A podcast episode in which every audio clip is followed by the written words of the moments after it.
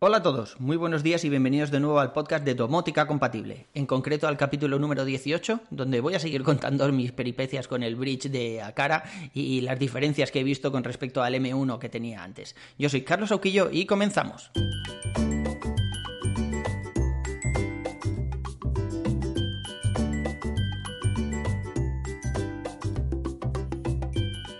Como sabéis, desde antes de verano, eh, bueno, cambié el bridge que tenía de Akara, que era el M1, el primero que había compatible con, con HomeKit, que ni siquiera estaba certificado aún para Zigbee 3.0, por el M2 el M2 eh, ya lleva un cable de red, además se actualiza, no, se actualiza, no, se, se, alimenta a través de un mini USB, lo cual te da mucha flexibilidad porque no necesita ni un enchufe. O sea, yo tengo por un lado el mini USB que va al bridge y por el otro lado es un USB-A que lo tengo en la típica regleta, estas que te dan también puertos USB para cargar tablets y cosas así. Pues así, y claro, te ahorras ya el enchufe, que la verdad es que esa regleta estaba llena de enchufes y no sabía muy bien cómo, cómo conectarlo. Pero bueno, si recordáis, os comenté que en ese momento tenía los dos, tanto el M1 como el M2, porque tenía un problema con los interruptores, que había algunos interruptores que no podía enlazar directamente con el M2. Y no sabía muy bien por qué, ¿no? Y ahí lo dejamos. Luego me fui de vacaciones, he estado un mes entero desconectado, no he estado en casa, he estado en, en Valencia, porque mis padres viven allí y tal. Y claro, los niños querían estar, eh, pues eso, en la playa, los abuelos y tal. Y ahora cuando he vuelto en septiembre, pues ya me he retomado todo el tema, me he puesto a hacer pruebas y demás y tengo que deciros que durante todo el mes de agosto estaba monitorizando que no se me desconectara nada, que no hubiera retrasos, encendía las luces de forma remota y demás, y todo funcionó bien hasta que un día las luces dejaron de responder. Y y no fue por Akara, fue por el bridge de UE, que os he dicho un montón de veces que lo tengo, pues no sé, igual ya tres o cuatro años, y no había fallado nunca, pues mira, siempre hay una primera vez.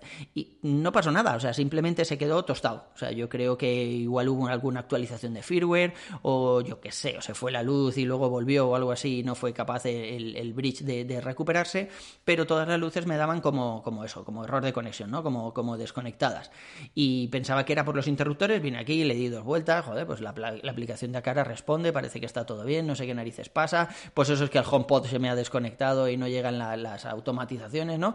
Hasta que al final eh, me dio por, por ver el bridge de, eh, de Philips Hue entrando en la aplicación y vi que, que no respondía primera vez que me pasa, o sea, fue la última cosa que probé, porque como no me había pasado nunca, pues no se me ocurría mirar ahí, ¿no? Y al final, bueno, pues, pues reiniciando simplemente, quitándole la alimentación y volviéndosela a poner a ese bridge de Philips, pues todo funcionó de nuevo estupendamente.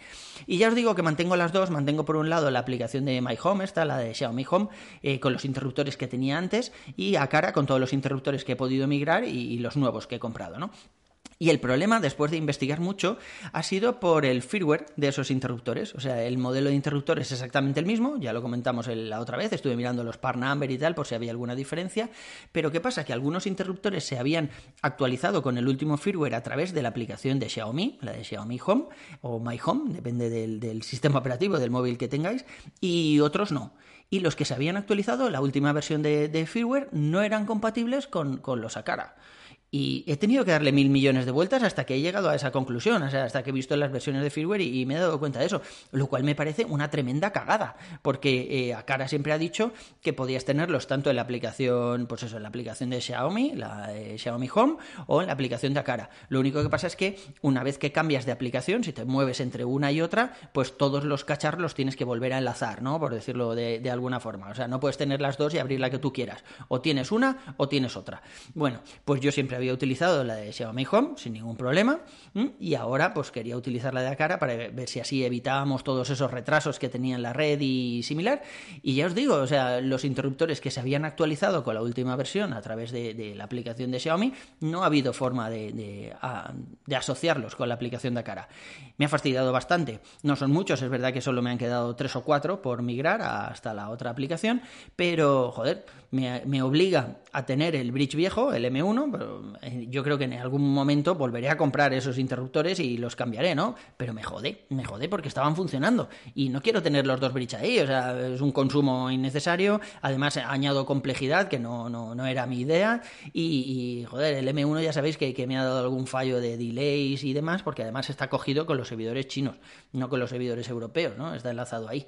Y ya os digo, no, no me gusta mucho esta solución, sí que es verdad que ahora está funcionando todo. Al interruptor en sí, cuando tú lo apretas, bueno, pues para el usuario le da igual que esté eh, con un bridge o con otro, o sea, funciona igual de bien. En este momento ya no tengo delays en la red ni nada de eso, o sea, arreglado solo con el bridge de, con el M1, pero ya os digo, no, no me gusta mucho. Y he estado mirando por ahí por internet, por foros, a ver si se podía hacer algún downgrade para bajar a la versión anterior y así poder enlazarlo ya con la de Akara y que luego lo actualice ya con, el firmware a través de la aplicación de Akara, pero no, no, no he visto nada, o sea, no, no, bueno, y si he visto, no me parecía sencillo de, suelda no sé qué componente y lo metes en un lector de EPROM y tal, no, no era algo que estuviera al alcance de un usuario medio, ¿no?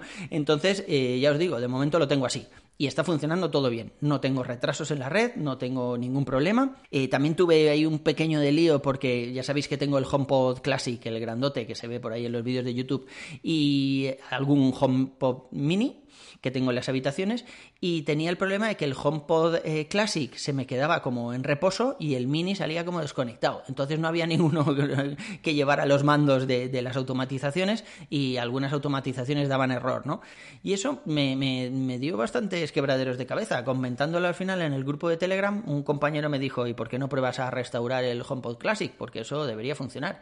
Y así lo hice, lo restauré y desde entonces el HomePod Classic ya se ha quedado como maestro, por decirlo de alguna forma, y los HomePod Mini están en reposo. O sea, parece ser que, que, esa ha sido la solución y ya no he tenido ningún otro problema de desconexiones ni nada así. Esto lo podéis ver a través de la aplicación Casa, vais ahí a ajustes de casa y si tenéis varios HomePod, pues veis en cada momento cuál es el que está en ese momento como conectado y cuáles están en reposo, ¿no?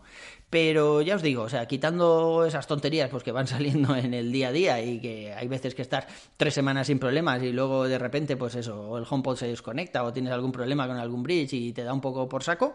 La verdad es que he alcanzado una estabilidad en este momento bastante buena, eh, quitando que tengo los dos bridge y que no termina de convencerme la idea, pero bueno, la verdad es que está funcionando todo bien, no tengo delays, estoy muy contento con el, con el M2, además al conectarse por cable en cuanto, yo que sé, en cuanto salta el automático, por ejemplo, que se va la luz o tienes algún problema, vuelve mucho más, mucho más rápido la conexión, al estar por cable ese puerto se activa eh, antes de lo que tarda, o sea, antes de que, se levante la wifi, ¿no? Entonces enseguida tienes ahí tus interruptores funcionando y todo estupendo.